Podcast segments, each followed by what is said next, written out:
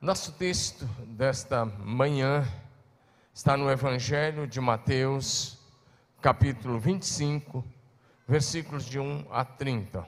Porém, não vou ler agora, mas só anunciando o texto, porque os versículos serão lidos à medida que a mensagem for acontecendo. Então, esteja atento. E nosso tema é Como termina é que conta.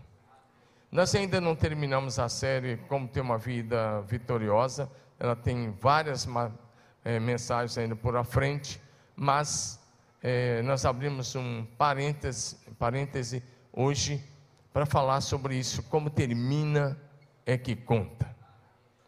Diga comigo, como termina é que conta. Essa mensagem tem dois objetivos.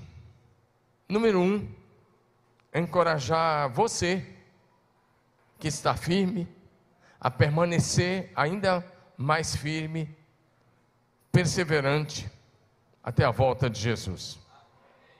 E o segundo objetivo é que ela seja usada por Deus, por cada um de nós, para despertar aqueles que porventura estão frios na fé a voltarem à comunhão dos santos. Amém? Quero começar com algumas interrogações. Como você começou a sua caminhada em Cristo? Como você começou? E agora eu vou fazer uma coisa. Eu vou te dar um minuto, não é para conversar besteira, um minuto para você falar em um minuto como é que foi a sua conversão a Cristo. Fala para a pessoa do lado que não é sua esposa ou que não é sua marido. Conversa, ou se for, vira para trás ou para o lado. Um minuto. Um minuto de conversa. Pode bater um papo aí. É um minuto, mas seja direto, objetivo. Não dá volta não. Como é que foi sua conversão? Fala com a pessoa que está do seu lado. Vai? Como é que foi?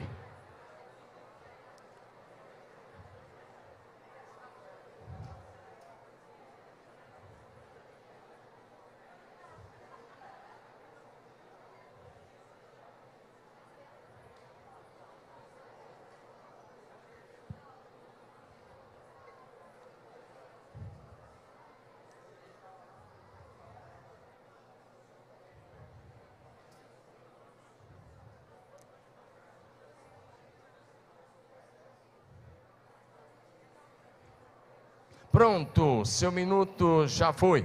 Vamos lá, vira para frente agora e dá um tchau para ele. Até depois do culto você não vai conversar. Combinado? Olha para cá, olha para frente. Ok. Eu sei que eu me converti a Jesus, fui convertido a Jesus aos 16 anos de idade. Então já tem alguns quilômetros rodados aí desde então. Mas eu sei que de quando em quando Falava isso com os homens ontem. De quando em quando eu preciso, ou a cada semana, fazer uma autoanálise. Isso é necessário toda semana para que a gente não deixe o primeiro amor esfriar. Marcos Paulo, vê se você consegue, não sei se dá, ou o pessoal lá, aumentar um pouquinho o ar. Estou vendo bastante pessoas aí se abandonando. Liga todos os Acho que os ventiladores estão ligados, mas só se for possível aumentar um pouco lá, se não tiver no máximo ainda. Pronto, fechei o parênteses. Como eu disse, toda semana a gente precisa fazer uma autoanálise. Como é que eu estou nessa caminhada? O primeiro amor ainda está vivo? O fogo do Espírito ainda está ardendo? Como está a sua vida espiritual hoje? Como você deseja terminar a sua jornada? E a quarta pergunta: Como você se apresentará no dia do tribunal de Cristo?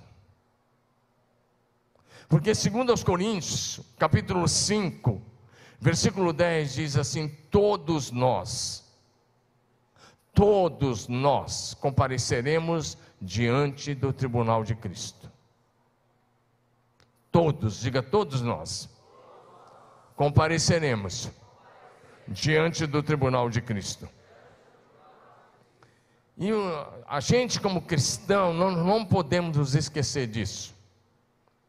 Porque quando a gente esquece disso, que haverá um dia em que teremos de prestar conta da administração do nosso tempo, da nossa vida na terra, quando a gente esquece disso, a gente começa a viver no padrão do mundo e não no padrão da palavra de Deus. Como você sabe, nos últimos anos, especialmente nesses últimos três anos, muitos cristãos deixaram de frequentar suas igrejas locais. Eu não estou falando só dessa, isso é geral. Muitos cristãos deixaram de frequentar suas igrejas locais. E eu converso com alguns deles, ou com vários deles, aqui de Marília, ou alguns lugares por onde eu tenho andado. E eu ouço justificativas. Eu ouço desculpas. E quem se justifica perpetua no erro. Essa justificativa que eu tenho ouvido, eu anotei pelo menos cinco delas. A primeira que eu ouço é: Eu estou bem com Jesus. Eu estou bem com Ele. A segunda que eu tenho ouvido é: Deus está comigo. A terceira é: Eu estou cuidando da minha família. Não pode haver um engano maior você fala que está cuidando da família e dos filhos longe da casa de Deus.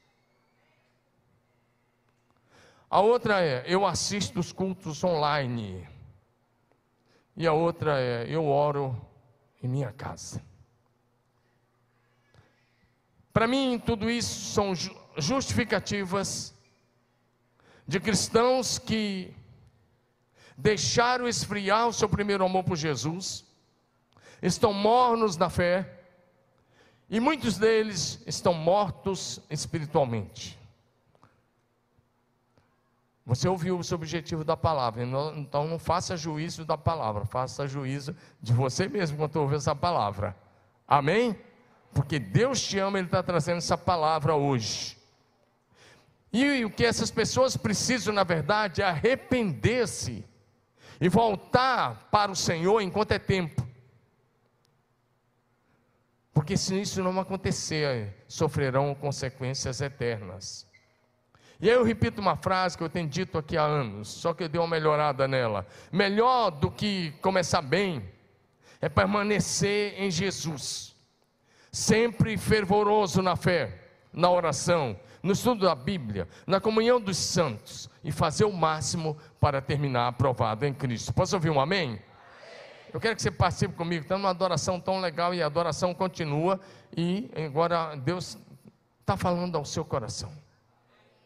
Se você deixar, você vai ser muito impactado. Pode ter certeza que você vai ser muito abençoado nessa manhã. Diga amém. A primeira coisa que eu quero enumerar é: não seja imprudente. E a partir de agora nós vamos analisar duas parábolas. E vou procurar ser rápido. A primeira é a parábola das dez virgens. Diga comigo, não seja imprudente. Sacode seu vizinho e fala para ele: não seja imprudente. Não seja imprudente. Mateus capítulos 24 e 25, na verdade, é um só sermão do Senhor Jesus. É conhecido como sermão profético. E Mateus foi testemunha ocular desse sermão. E por isso Mateus registrou de uma forma é, maravilhosa. E nesse esse capítulo 25 é a segunda parte desse sermão. Esse capítulo é dividido em três partes. Eu vou usar duas partes agora de manhã, especialmente duas, as duas primeiras. A parábola das dez virgens e depois um pouquinho sobre os talentos. Como eu disse, esse capítulo narra, narra a continuidade do sermão profético do Senhor Jesus. E nesse sermão, Jesus está falando sobre a sua segunda vinda.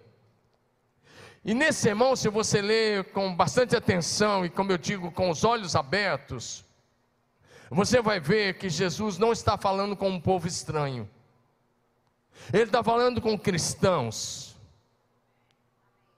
Ele está falando com cristãos, especialmente na parábola das virgens e na parábola dos talentos, ele está falando com cristãos. Gente que sabe que ele vai voltar. Acontece que um grupo dentro da própria igreja não dá a mínima para a volta de Jesus e continua vivendo como se Jesus não fosse voltar. Aliás, alguns cristãos, de um modo geral, estão vivendo como se o céu não existisse. Estão vivendo, construindo suas casas, negociando, trabalhando, fazendo seus negócios, como se a eternidade fosse aqui, como se você nunca fosse morrer. Nessa parábola, sobre as dez virgens, o texto começa dizendo que o reino dos céus é semelhante a dez virgens que sabiam que o noivo iria voltar. Porém, o texto diz que cinco delas eram prudentes e que cinco eram imprudentes. As imprudentes não levaram azeite para suas lamparinas. Mateus 25, de 1 a 3. De novo, projeção. Mateus 25, de 1 a 3. Obrigado. Então, o reino do céu será semelhante a dez virgens. Presta atenção nessa frase agora. Que pegando as suas lamparinas, saíram a encontrar-se com o noivo. Isso no contexto judaico era muito conhecido, porque quando o noivo vinha para pegar a sua noiva, era feita uma procissão. E ele vinha com seus convidados, com lamparinas acesas, claro, não tinha luz elétrica na época, e a noiva ia com as outras amigas, com as suas lamparinas acesas ao encontro do noivo. Então isso era muito conhecido. Jesus está usando algo que o mundo da época conhecia para ilustrar a sua segunda vinda. Cinco delas eram imprudentes e cinco prudentes. As imprudentes, ao pegar as suas lamparinas, não levaram óleo, o azeite consigo. E aí nós vamos ver algumas consequências.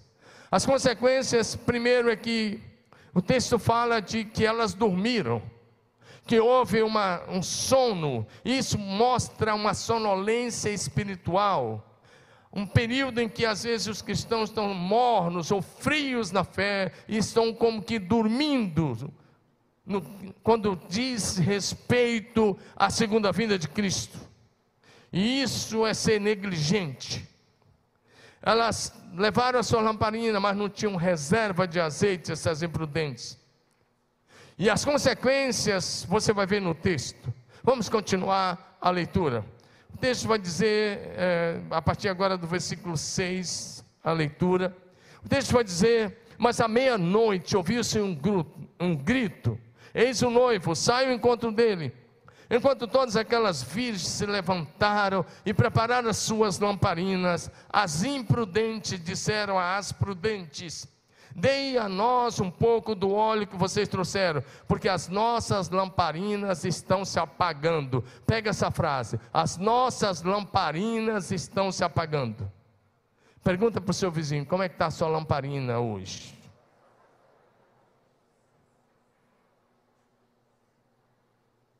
Isso é uma linguagem espiritual agora.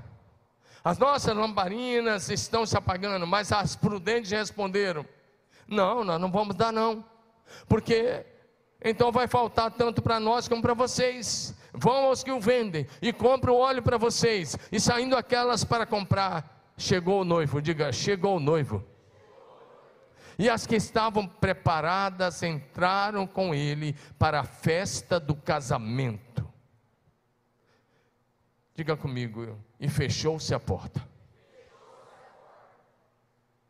Mais tarde chegaram as virgens imprudentes, dizendo: Senhor, Senhor, abre a porta para nós. Mas o noivo respondeu: Em verdade lhe digo que não as conheço.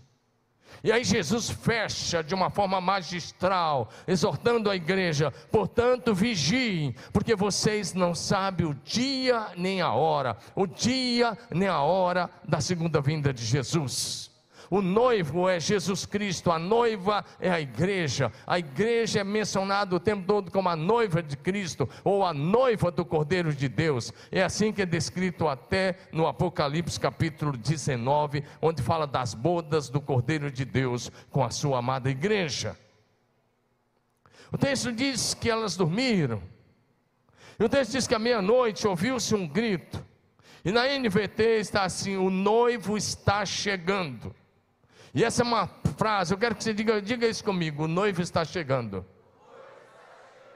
Diga de novo: o noivo está chegando. Ou seja, Jesus está voltando a qualquer momento.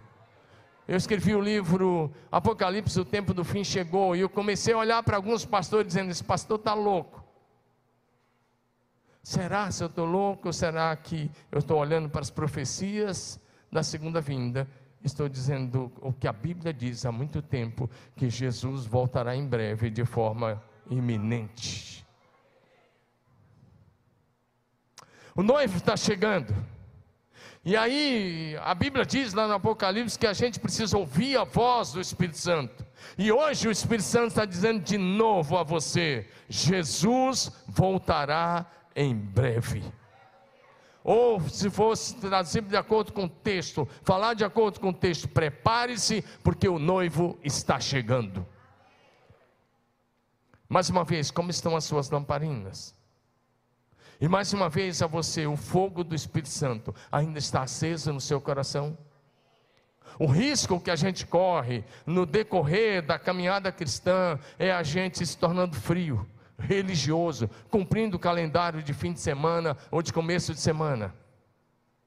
E não se prepara mais para a volta de Jesus. Aquelas cinco virgens que não, que não tinham azeite, o noivo disse: Não conheço. Elas ficaram nas trevas a porta da graça fechou. Veja bem, o texto fala de cinco virgens. Mais uma vez, ele está falando da igreja.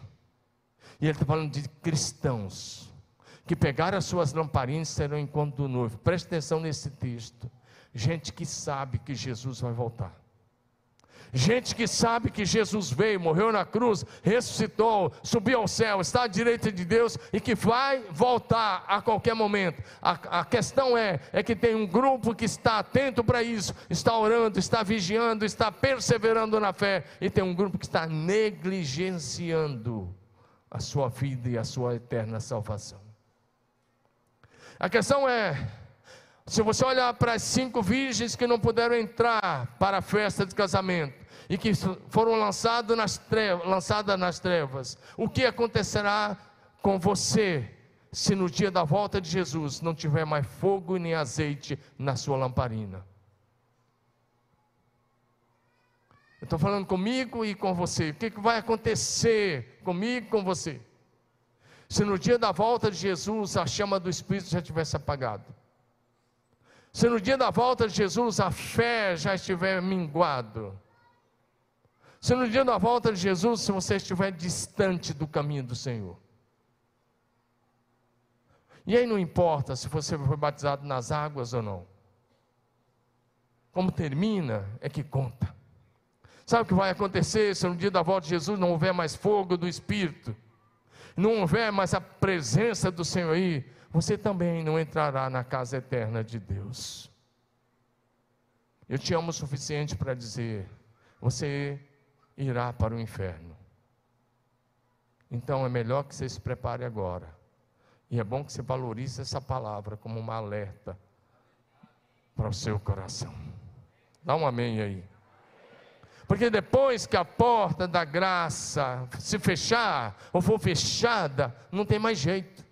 Não tem mais advogado que possa te defender. Não tem mais solução, não tem mais saída. Você estará perdido eternamente. Hoje, a porta da graça da salvação está aberta a todas as pessoas. Mas no dia da volta do Senhor Jesus Cristo, essa porta será fechada para sempre. Sabe o que está acontecendo? Aqueles que estão, estão dizendo: Não, eu estou em casa, mas eu estou bem, eu estou bem com Deus, estou bem com Jesus, estou bem com a família. Deixa eu dizer uma coisa: sabe o que está acontecendo com esses cristãos? Com todo respeito, sabe o que está acontecendo? É que devido à multiplicação da iniquidade, à multiplicação da operação do erro, à multiplicação da corrupção, à multiplicação do pecado, o amor de muitos cristãos está esfriando ou já esfriou. Mateus 24, 12 Nesse sermão profético, Jesus disse: E por se multiplicar a iniquidade, o amor se esfriará de quase todos. Você pode ler isso comigo? Você está adorando a Jesus? Lê comigo, vamos lá?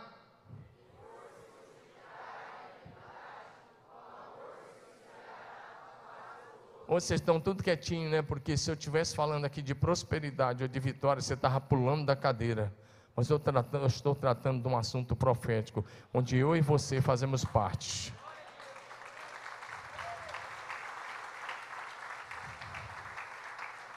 E por se multiplicar a iniquidade, o amor de quase todos esfriará. E aí você se torna frio na oração. Você não valoriza mais a leitura da Bíblia você não valoriza mais a adoração, você cumpre calendário religioso. Os cristãos, presta atenção nessa, que sabem que Jesus Cristo voltará em breve, mas que estão sendo negligentes com sua vida espiritual, deixando esfriar o seu primeiro amor por Jesus. As suas lamparinas estão se apagando. Sabe o que é lamparina? E fogo é a chama do Espírito Santo no nosso coração. Esses cristãos que deixarem as suas lamparinas se apagarem, ficarão de fora da casa do Pai, ou seja, de fora do céu, e sofrerão as consequências e o castigo eterno. Deixa eu passar agora um lado bom para você, senão você vai sair daqui hoje depressivo, né? Não vai sair não, você vai sair para cima em nome de Jesus. Segundo lugar, seja prudente. Diga comigo, seja prudente. Diga de novo, seja prudente. Nessa parábola, Jesus diz que cinco, que das dez virgens que saíram encontro noivo, cinco delas eram prudentes. Pergunta ao seu vizinho assim: você é prudente? Acorda ele aí, dá uma acordada. Esse calor, essa cadeira não é lugar bom de dormir, não. Você é uma pessoa prudente. Olha para mim. Mateus 25, 4. Mas as prudentes, lê comigo, vamos lá? Mas as prudentes, além das lamparinas, levaram óleo é a unção do Espírito Santo sobre a sua cabeça.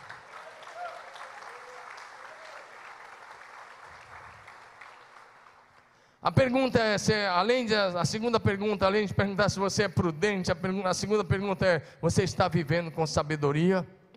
Pergunta ao seu vizinho: está vivendo com sabedoria?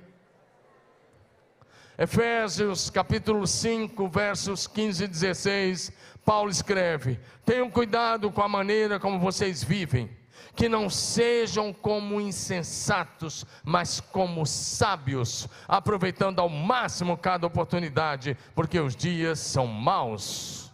Diga aleluia. Minha palavra a você hoje, meu irmão, é: permaneça sempre firme e perseverante na fé até a volta do Senhor Jesus.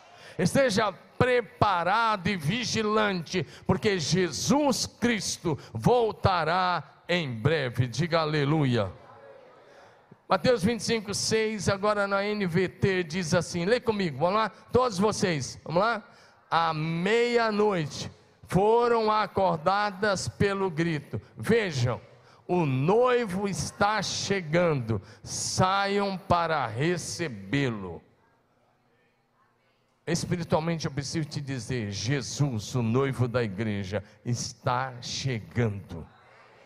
Um dia para o Senhor é como mil anos, e mil anos é como um dia. Mas eu prefiro estar preparado para a volta de Jesus hoje, do que deixar para amanhã. Isso é negligência, procrastinação. E aí você vai ser pego de surpresa, não tem mais jeito. Permaneça Esteja sempre preparado. Apocalipse 22, 12. Jesus diz: Eis que venho sem demora, e comigo está a recompensa que tenho para dar a cada um segundo as suas obras. Eis que venho sem demora. Se você der uma olhada agora, nós estamos falando de recompensas. As cinco eh, primeiras vezes nós falamos de consequências. Mas agora recompensa. Diga comigo, recompensa. Deus é galardoador daqueles que o buscam, daqueles que o servem. E aí, quais foram a recompensa das cinco virgens que estavam preparadas com azeite e fogo em suas lamparinas? Resposta: elas entraram para as bodas do Cordeiro de Deus. Em Apocalipse 19 diz: Bem-aventurados convidados para as bodas do Cordeiro de Deus. Em Mateus 25, 10, quando estavam fora as que saíram para comprar óleo, o noivo chegou. Diga comigo: o noivo chegou. Então as cinco que estavam preparadas entraram com ele para o banquete do casamento, e a porta foi trancada. Quem vai entrar com Jesus?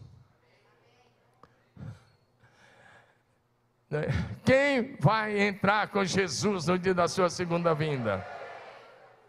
Responda comigo assim: os que estiverem preparados. Ah, eu sou cristão, não quer dizer nada. Fui batizado, quer dizer nada. Eu frequentava a igreja batista, assembleia presbiteriana, metodista, a, sei o que, canela de fogo, não quer dizer nada. A questão é: você vai estar preparado. Só vai entrar quem estiver preparado e vigilante. Amém ou não? As que estavam, deixa o texto um pouquinho Marivaldo, por favor, obrigado. As que estavam preparadas entraram com ele. Pergunta para o seu vizinho assim: você está preparado para a volta de Jesus? Vai, me ajuda aí. Você está preparado para a volta de Jesus? Meu querido irmão, a vontade de Deus, nosso Pai Celeste, é que você permaneça na fé e que você permaneça com fidelidade até a volta de Jesus, eu repito. Então você entrará no reino de Deus, a morada eterna, a casa do Pai, e você vai ter o privilégio de se assentar com os patriarcas na mesa do Senhor. Mateus 8, versículo 11, Jesus falando, ele diz: Também lhe digo, muitos virão de toda parte, isso inclui o Brasil, do leste, do oeste, e se sentarão com Abraão, Isaac e Jacó no banquete do reino dos céus. Levante sua mão e diga: Eu sou um deles. Jesus diz que muitos de todos os lugares vão se assentar à mesa. Se você quer ver o Senhor e entrar na sua morada eterna, sabe qual é a minha palavra a você hoje? Tenha sempre um estilo de vida santo, porque sem santidade ninguém verá a Deus. Diga comigo, estilo de vida santo. Hebreus 12, 14 diz: sem santidade ninguém verá o Senhor. Eclesiastes 9:8 diz: Em todo tempo sejam alvas as tuas vestes, e jamais falte o óleo sobre a sua cabeça. Sacode seu vizinho diz: Esse versículo está falando. Fala para ele, esse versículo está falando. Vestes brancas, diga santidade ao Senhor. Óleo, diga a unção do Espírito Santo. Ou seja, ande, em, tenha um estilo de vida santo, viva longe do pecado, mantenha a unção e o fogo do Espírito Santo. João Batista disse em Mateus 3,11: Ele disse: Após mim vem um, que eu não sou digno nem de levar as sandálias dele. Ele não sou digno, ele é mais poderoso do que eu, ele é, é muito superior, não sou de levar a sandália. Ele os batizará com o Espírito Santo e com fogo. Quando a Bíblia fala de lamparina, ela está falando desse fogo do Espírito, dessa paixão, diz que arde e que tem que arder, incendiar o nosso coração. Amém, irmãos? Pergunta seu irmão, agora vamos fazer uma frase bem pentecostal aí, de uma música bem pentecostal, que aliás as meninas deram uma segurada nesse ponto aqui agora, mas elas estão indo bem, parabéns, mas eu esperava mais ainda, eu quero mais ainda, viu? Mais, vamos lá, libera o poder pentecostal que está aí. Põe teu vizinho e fala assim: tem fogo aí, irmão? Deixa o versículo aí, mais um pouquinho. Fala, tem fogo aí? Mateus 3,11. Ele os batizará com o Espírito Santo e com fogo. O problema é quando esse fogo se apaga. Esse batismo com o Espírito Santo com fogo. Não adianta você falar que lá em 1900 e bolinha, lá em 2010, eu tive uma experiência. A questão não é essa. A questão é se o fogo está aceso hoje.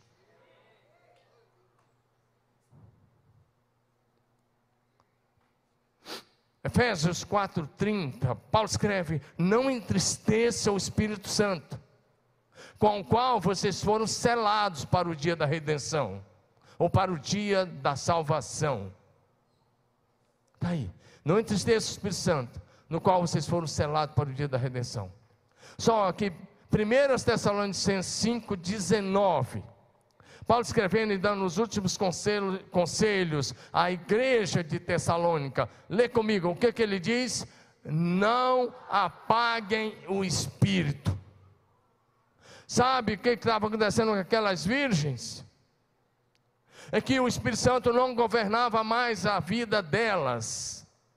Elas estavam fazendo as suas próprias vontades, vivendo de acordo com seus próprios desejos amando muito mais as coisas desse mundo do que a Jesus, valorizando muito mais o materialismo, o capitalismo, valorizando muito mais as suas riquezas, os seus bens, do que a fé em Jesus. Valorizando muito mais um estilo de vida que agrada a todo mundo, mas que não agrada a Deus.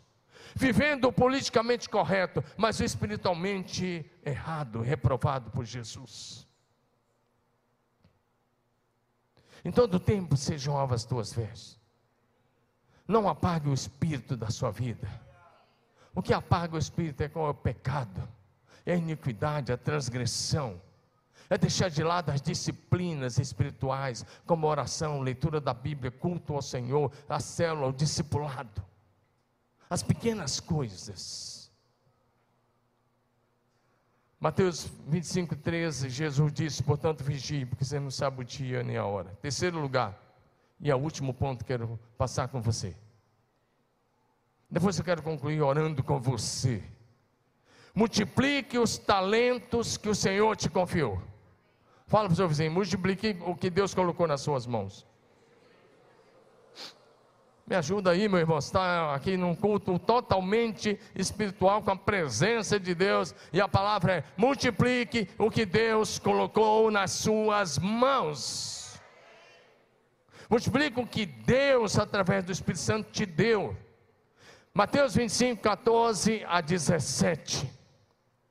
Pois será como um homem que, ausentando-se do país, ele está falando que o reino do céu é como um homem que, ausentando-se do país, chamou seu servo e lhes confiou seus bens. A um deu cinco talentos. Diga comigo, cinco talentos. Diga novo, cinco talentos. A outro dois. E a outro deu um. De acordo com a capacidade de cada um deles. Então partiu. O servo que tinha recebido cinco talentos saiu imediatamente a negociar com eles e ganhou outros cinco. Do mesmo modo que tinha recebido dois, ganhou outros dois. O homem que viajou e deixou os seus bens conosco é Jesus. Amém ou não? Ele disse, ele antes de sair, ele disse: Como o Pai me enviou, eu também estou enviando vocês. E nós estamos aqui para fazer discípulos, para cuidar desse discípulo até que ele volte.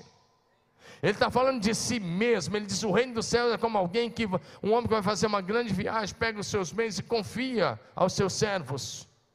E aí ele fala de recompensas. E aí a gente precisava fazer uma pergunta e olhar para o texto: quais foram as recompensas dos servos que multiplicaram seus talentos? A primeira coisa que nós vemos é que eles foram elogiados, diga, elogiados e foram convidados a entrar e participar da festa do Senhor, da alegria do Senhor. Diga aleluia.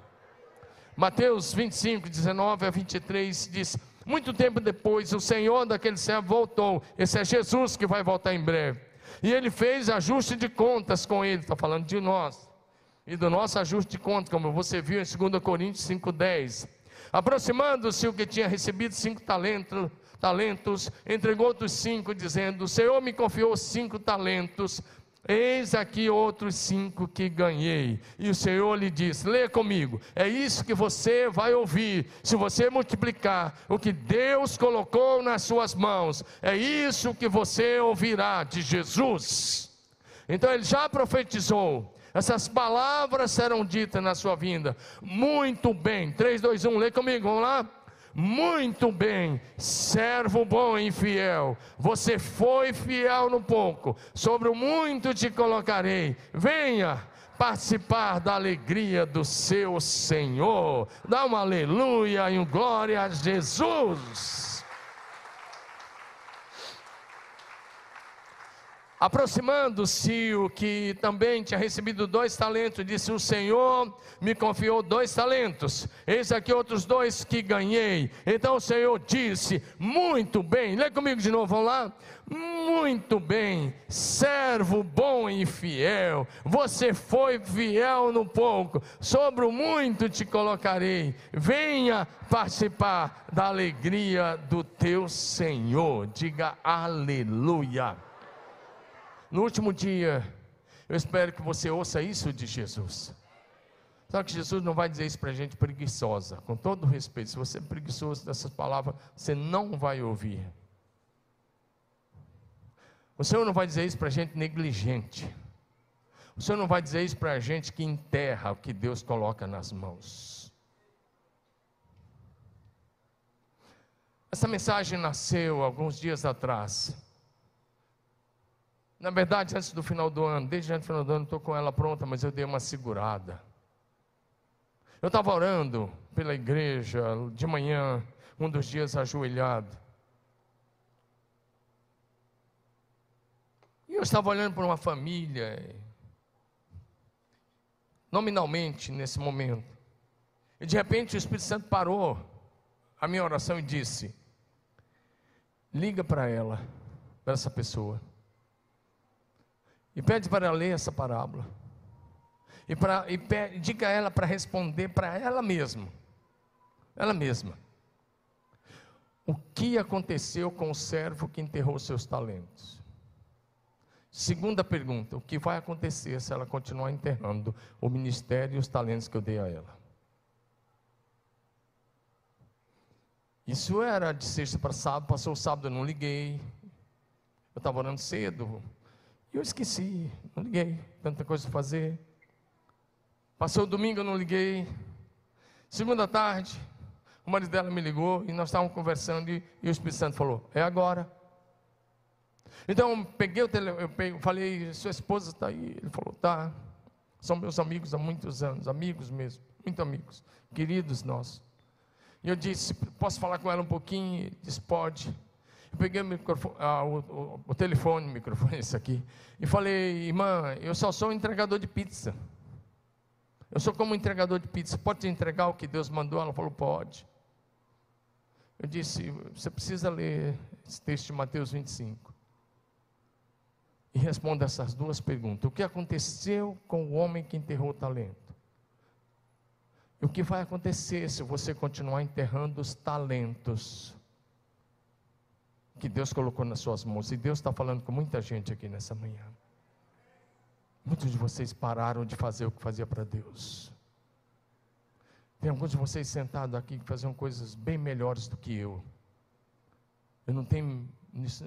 Eu não estou jogando confete. Alguns de vocês sabem fazer coisas, eventos melhores do que eu, melhores do que a equipe.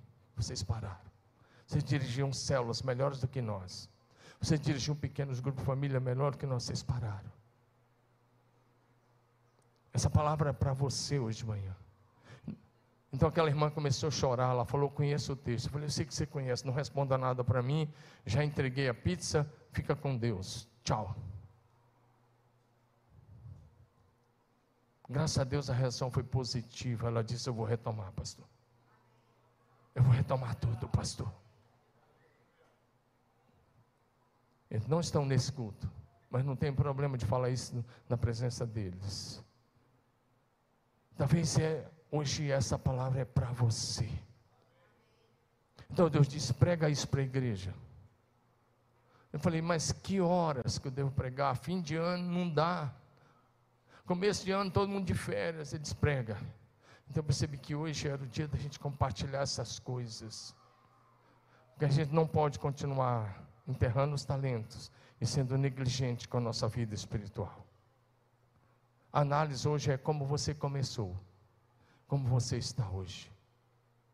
Coisas aconteceram, problemas, às vezes morte na família, tristeza, luto, problemas financeiros, problemas familiares, frustrações. Talvez alguém deu um mau testemunho e você simplesmente se esfriou na fé. Só que isso não justifica. Às vezes, derrotas nas mais diferentes áreas, doenças, provações, tribulações, aflições, dificuldades, e você parou. Hoje o Senhor te chama de volta. Ele diz: volta. Volta à prática das primeiras obras. Mas antes de falar de volta, ele diz: arrependa-se e volte. Eu estou quase encerrando. A recompensa, esses que multiplicam serão elogiados. No último dia, literal, Jesus dirá essas palavras que estão escritas para todos os fiéis. Porque para multiplicar tem que trabalhar, para multiplicar tem que ir à luta. Não dá para você multiplicar o que Deus confiou ficando de braços cruzados. Porque se você olhar o texto, o que recebeu os cinco talentos, o texto diz que ele saiu imediatamente. Diga imediatamente. E ele começou a trabalhar duro e multiplicou. O que recebeu dois saiu imediatamente e fez o mesmo.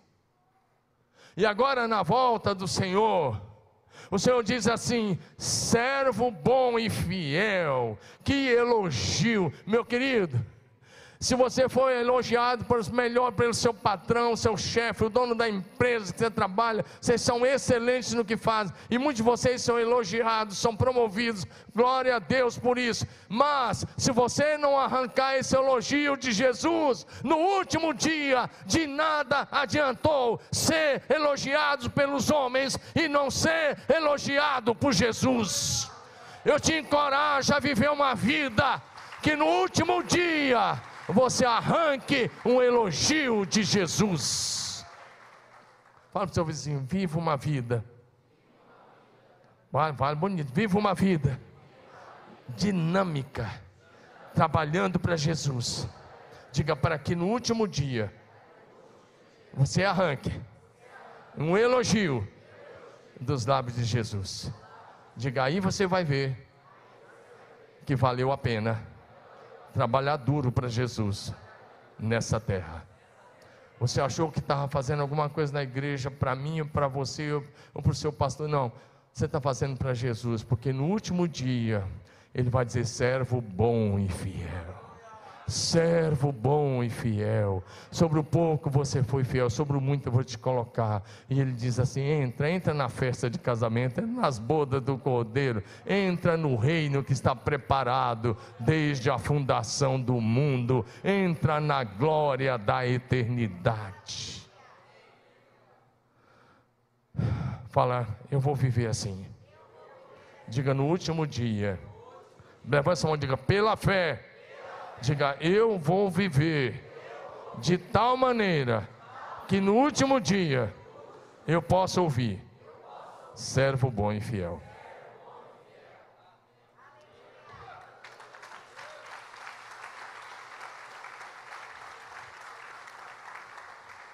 Servo bom e fiel, mas se você não é fiel nem no dízimo, como é que você vai ouvir isso?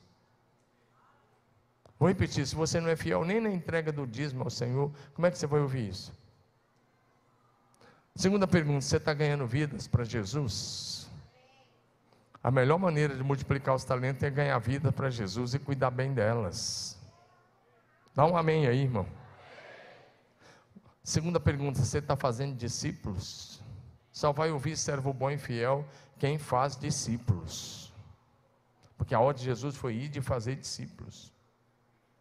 O Senhor nos deu dons espirituais, talentos naturais, capacitação, sabedoria, unção do Espírito Santo, graça, poder e autoridade, para que sejamos suas testemunhas, pregando o Evangelho todo a todas as pessoas, até que Jesus volte. Dá um amém aí. Diga de novo: a missão que Jesus começou é a minha missão de vida. Diga: o Espírito Santo me deu dons e talentos para que eu faça a obra até o último dia. Mas quero olhar para você, antes de encerrar, para o servo que enterrou os talentos. Se você olhar, um recebeu cinco, outro dois e outro um, cada um de acordo com a sua capacidade administrativa, cada um de acordo com a sua capacidade de gerenciar. Então a minha palavra agora é: não enterre o que o Senhor Jesus te confiou. Não enterre o que o Senhor Jesus te confiou. Mateus 25, 18. Mas o servo, enquanto os outros saíram imediatamente para trabalhar, o servo que recebeu um talento, cavou um buraco no chão e ali escondeu o dinheiro do seu senhor, enterrou o talento. Mateus 5,18. Esse homem sofreu, de acordo com a história de Jesus, e é um sermão profético, está apontando para o último dia. Esse homem sofreu terríveis consequências, porque enterrou o talento que o Senhor lhe havia confiado. Agora, Vamos, os outros receberam elogio e esse não, reprovação. 24, Mateus 25, do verso 24 até 30. Chegando por fim, o que tinha recebido um talento, disse: Sabendo que o Senhor é um homem severo, que colhe onde não plantou e ajunta onde não espalhou. Olha o que ele diz: olha a desculpa esfarrapada. Fiquei com medo e escondi o seu talento na terra. Aqui está o que é seu, ele devolve. Mas o Senhor respondeu: servo mau e preguiçoso. Diga comigo: servo mau e preguiçoso. Fala com o teu vizinho assim: não está falando de você. Você é um servo bom, trabalhador. Profetiza, ele vai virar isso. Diga: não está falando de você. Você é um servo bom e trabalhador. Está vendo que eu estou pegando leve contigo agora de manhã. Mas estou expondo o texto bíblico, diga aleluia. Servo mau e preguiçoso, você sabia que eu colho onde eu não plantei e ajunto onde não espalhei. Então você devia ter entregue meu dinheiro aos banqueiros, e eu, ao voltar, receberia com juros o que é meu.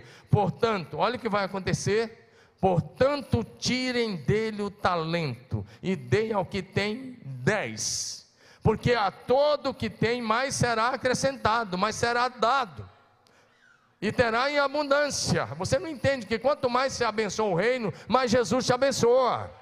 Quanto mais você semeia, mais você colhe.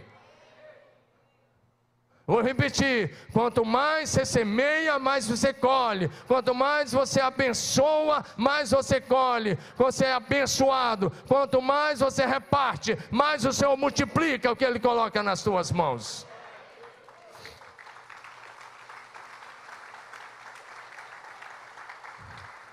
Porque o cara que tem 10 agora fica com 11 e você não entende, porque o teu vizinho está prosperando, você não está. Sabe por quê, rapaz? Você não está sendo fiel.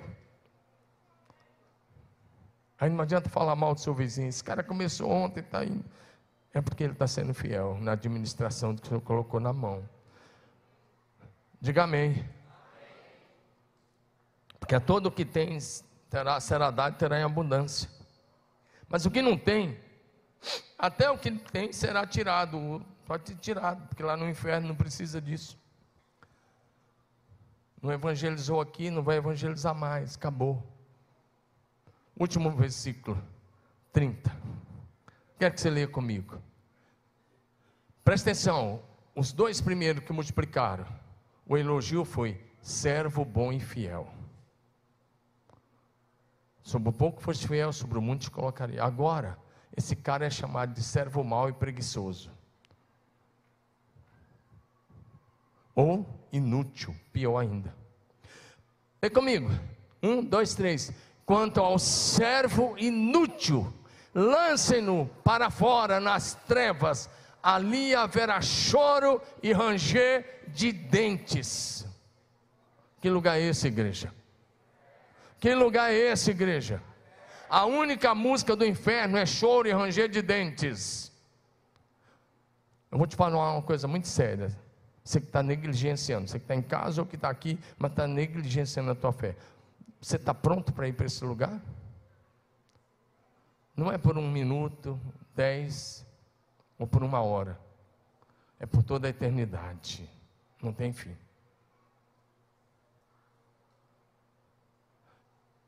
Então, meu irmão, leva a Deus a sério. Porque essa parábola, o capítulo todo está apontando para a segunda vinda de Jesus. As dez virgens sabiam que o noivo ia chegar. Só que cinco levaram a sério, cinco não. Você sai do culto e fala, eu vou viver do meu jeito. Aquele pastor lá é radical. vou continuar negociando do meu jeito. Vou continuar trabalhando do meu, do meu jeito. Vou continuar fazendo do meu jeito. Vou cumprir a minha vontade e não a vontade de Deus. Chega esse dia. Aí Deus vem e te dá talento. Não está falando de pessoas ímpias. Essas duas palavras não está tratando com ímpio. Está tratando com cristão que sabe que Jesus vai voltar. Mas que são negligentes. O rapaz aqui recebeu talentos. É, o Espírito Santo um dia te deu dons e talentos. Pergunta: o que você está fazendo com ele? Aí você vê às vezes um ou outro fluindo em um dom, você fala assim, por que, que eu não tenho? O que, que você vai fazer com isso? Se você não está ganhando vidas e cuidando bem delas. Se você não está evangelizando. Lançai o servo inútil para fora. O inferno é as, são as trevas exteriores, o lado de fora do céu. O céu é luz, o inferno é trevas. E ali haverá choro e ranger de dentes. O servo que enterrou o talento era servo, mas foi lançado fora, nas trevas, onde há choro e ranger de dentes, esse lugar é o inferno. Pode subir o pessoal do louvor.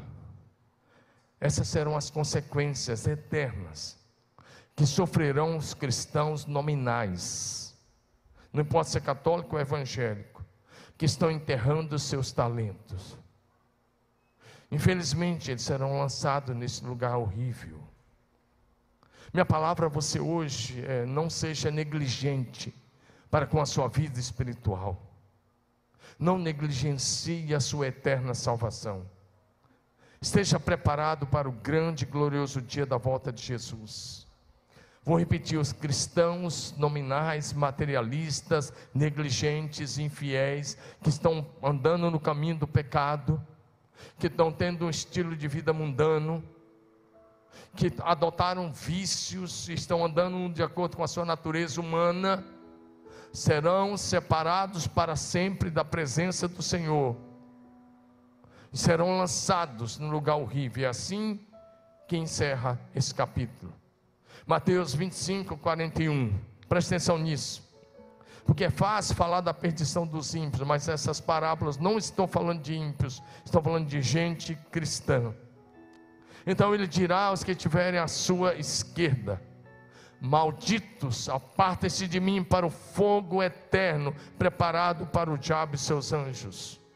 Por outro lado, eu quero encerrar com positivamente. A recompensa para os discípulos que no dia da volta do Senhor Jesus forem encontrados fiéis, será a entrada no reino eterno que foi preparado desde a criação do mundo. Posso ouvir um amém seu aí? Mateus 25, 34. Então o Rei Jesus dirá aos que tiverem à sua direita: Venham benditos de meu Pai, recebam como herança o reino que foi preparado para vocês desde a criação do mundo. Mais uma vez, a minha palavra nessa manhã é: permaneça sempre firme, perseverante na fé em Jesus, para que no último dia você seja encontrado fiel. Apocalipse 2:10b Seja fiel até a morte, e eu lhe darei a coroa da vida. No último dia, ouça isso: no último dia, os ímpios irão para o castigo eterno, mas os justos para a vida eterna.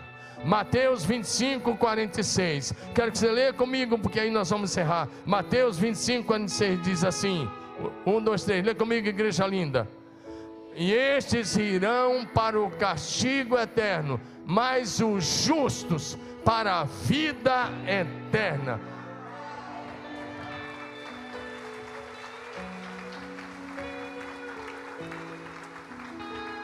Diga de novo. Os ímpios para o castigo eterno. Diga correto, diga os ímpios irão para o castigo eterno. E os justos para a vida eterna. Diga como termina que conta. É aqui que vai terminar.